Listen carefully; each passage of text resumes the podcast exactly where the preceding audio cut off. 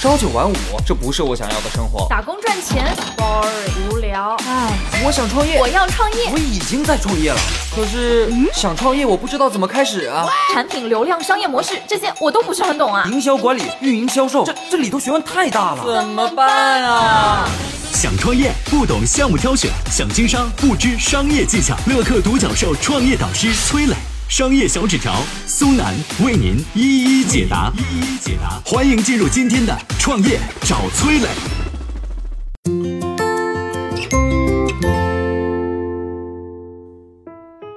前段时间，周杰伦的新歌《说好不哭》上线一天，销售额突破两千万。付费音乐究竟是怎么悄悄到来的？除了音乐做得好，周杰伦的商业头脑也很好。他是如何选择代言的呢？有请崔磊，有请崔磊。前段时间呢，周杰伦发布了一首新歌《说好不哭》，上线不到二十四小时，销售额就突然打破了两千万。很多网友就调侃说啊。新歌发布之后，周杰伦是彻夜难眠，因为他的手机一直在响，微信支付到账三元。这首歌有多火呢？QQ 音乐服务器被挤爆，微博热搜榜上啊，总共十个内容，六个是周杰伦。最懂青春的周杰伦告诉了所有人，什么才是顶级流量明星。即便是付钱听歌，也挡不住广大歌迷的热情。你发现没？不只是周杰伦的歌啊，现在很多音乐，你想收听完整版，要么得支付会员，要么直接花钱买。那付费音乐究竟是怎么悄然到来的呢？我们就说说这背后的历史。周杰伦出道是在二零零零年，当年刚好是互联网兴起的时候，原来的唱片时代正在走向没落。你如果还有印象的话，应该记得那时候不管是想听谁的歌，只要点开百度搜索歌名，就可以把歌曲下载到内存只有几百兆的 MP3 里，不用花一分钱。据说当时百度靠着免费下歌的功能，用户流量获得暴涨。因为很多小县城的人教育水平不高啊，他们不需要百度来搜索问题，但是你告诉他百度可以用来下载免费歌曲，哎，这些人就很愿意去尝试。虽然呢，这些盗版音乐降低了听歌的门槛，同时呢，也让周杰伦、林俊杰、王力宏等等一批歌手获得了很高的知名度，但是它带来了一个严重的问题，就是打击了创作者的积极性。生产一首歌曲需要投入大量的人力物力成本，如果行业的从业者不能靠自己的劳动赚钱，那整个产业就没有办法实现良性的发展。比如当年有首音乐叫做《夜的钢琴曲》，获得了将近上亿的播放量，被称为背景音乐之王。作者石进是一名网络工程师，突然宣布啊，老子不写歌了，要饿死了。再比如说，汪峰是摇滚乐坛的半壁江山，辞去公职追逐音乐梦想，差点饿死在音乐路上。所以啊，这个版权问题不解决，对于音乐行业的发展是不利的。那版权音乐的局势是怎么被扭转的呢？二零一五年七月，国家版权局下发了史上最严的版权令。要求各大网络音乐服务商下架所有没有授权传播的音乐作品，音乐正版化才逐渐成为了行业共识。现在你想听歌啊，只能去有版权的音乐软件上听，而且呢，这些平台一开始用免费的模式圈住用户，平台方替用户支付版权费用给创作者。等到你用习惯以后呢，一些歌曲就要会员才能听了。比如说啊，只让你听一小段，你想接着听，对不起，买会员啊。最近两年，很多人就发现，哎，成为会员之后。有些新歌，有些专辑，我还得单独再买，这就是单独付费的数字音乐。带动数字音乐付费发展的第一枪，还是周杰伦打响的。早在二零一四年底，周杰伦的新专辑，哎呦不错哦，在 QQ 音乐上线，采用数字专辑的形式售卖，单价二十块钱的专辑卖出了超过三千万的销售额，成为了华语乐坛第一张销量破一百万张的数字虚拟专辑。你看。互联网让音乐载体、音乐传播以及整个音乐产业的边际成本大大降低。比如以前听歌啊，需要唱片、需要录音带，这些都是成本，再加上渠道物流，成本就更高。但是在互联网时代呢，假如呢制作一首歌的成本是十万块钱，不管一万个人去听，还是十万个人或者一百万人听，你的成本都是十万块，这就让音乐人能够获得更丰厚的收益，激发他们的创作积极性。所以我觉得这个时代对于那些有才艺的音乐人来讲，算是非常好的时代啊。以前音乐行业的马太效应非常明显，简单说。只有那些知名的音乐人才有机会让唱片公司发行自己的专辑，但是互联网时代呢，你覆盖的用户范围更广，不管你是什么风格的音乐，只要你有一小批粉丝愿意为你的音乐付费，音乐人就能有很好的生存方法。不仅仅是音乐啊，互联网改变了各个行业的生态。美国著名的互联网预言家凯文·凯利就提过一个理论：任何创作者，不管是作家、设计师还是音乐家等等，如果你拥有一千个铁杆粉丝，就能活得很滋润。当然，数字一千也不是绝对的。实际上呢，他说的是个道理。比如现在的知识付费平台，就把个人的知识技能产品化，通过互联网去售卖。某知识服务平台的知识网红薛兆丰，一个北大的经济学教授，在传统课堂讲课，大不了几十人、上百人听。他在互联网上开个付费课程，超过四十万人购买。狂赚了将近一个亿。如果你有自己的技能、特长、才艺，一定要学会借助互联网工具获取自己的粉丝，说不定呢就能给你带来意想不到的收入了。嗨，大家好，我是崔磊。下拉手机屏幕，在节目简介里有我的个人微信号。朋友圈我会分享创业思考、商业观察，以及和支付宝、抖音等巨头合作的创业好项目，欢迎您来交流。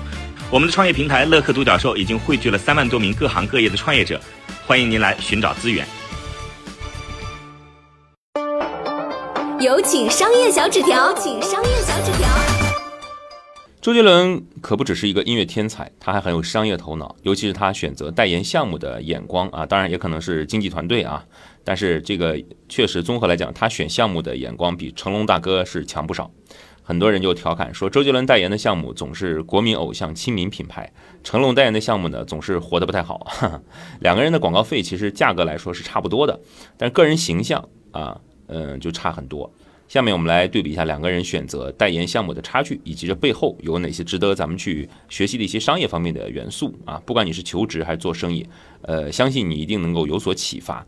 先看成龙大哥哈，被誉为代言杀手，代言小霸王啊，嗝屁，代言爱多 VCD，老总坐牢，凤凰可乐没了啊，开迪汽车全国卖九百多辆，然后没了，霸王洗发水卷入致癌门，差点破产。大哥还有代表作摇头神曲，咚咚咚之歌。再来看杰伦的代言哈，国民偶像亲民品牌，比如说优乐美啊，卖了十多年，你是我的优乐美啊，原来我是你的奶茶呀哈，这样的洗脑广告语是火遍大江南北。再比如。爱玛电动车、百事可乐、喜之郎果冻、闪亮滴眼液、英雄联盟、OPPO 手机等等，那代言的品牌呢挺多，当然当中也有一些不行的，或者是出负面的，但总体来说，活得多死的少，好的多坏的少，是吧？同样都是代言呢，为什么会大不一样呢？实际上，明星选代言跟你创业选项目是一样的，最重要的一点在于提前做一些功课，这个非常重要。怎么做功课呢？三点需要注意：一、选行业，首先群众基础要雄厚，市场空间要够大。你看这个杰伦选的代言呢，大部分都是成熟行业，久经考验，吃喝玩乐啊，包容你的这个人的一辈子啊。但是我们看成龙大哥呢，选了很多新行业、新品类，行业变化快，这个学习机啊算是啊，VCD 也算是，防脱洗发水啊也算是哈。这个营销全靠砸钱，火个两三年就歇菜啊，这种是这个成龙大哥代言一些项目的一些殊途同归的地方。第二是选公司。公司要有实力啊，行业地位要稳固。同样代言可乐呢，杰伦选百事，成龙选了分黄啊，结果那就大家都知道了啊。可乐这个领域呢，当然现在咱属于马后炮啊，但是这马后炮该放也得放。可乐这个领域除了百事加上可口可乐，其他的都不太行啊。那如果是涉及不了大的品牌，怎么选择呢？你行业够大，从巨头嘴里抢到饭吃也行。卖薯片的你干不过乐视没事儿，市场。你能占前几也行，周杰伦代言的就是可比克啊，照样赚的也不错。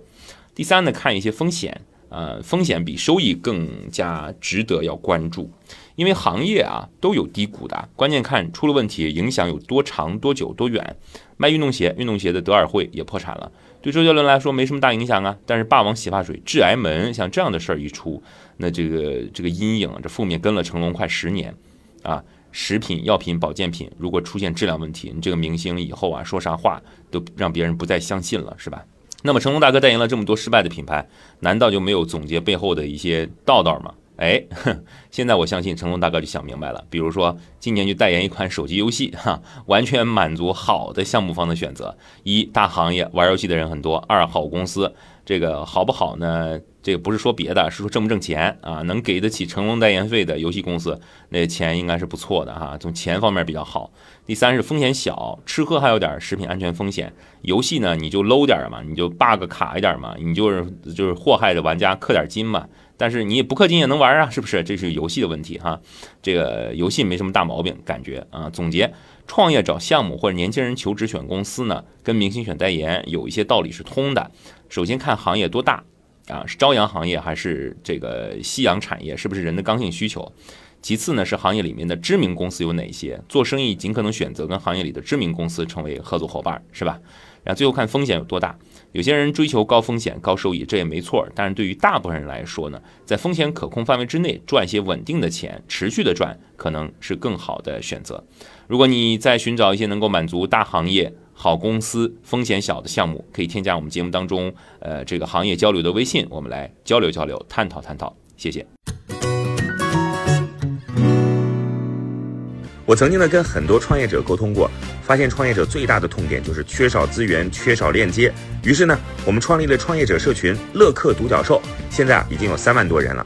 有人在这找到了创业机会，找到了客户、渠道商、投资人。下拉手机屏幕，在节目简介里边有我的个人微信号，我在社群等你。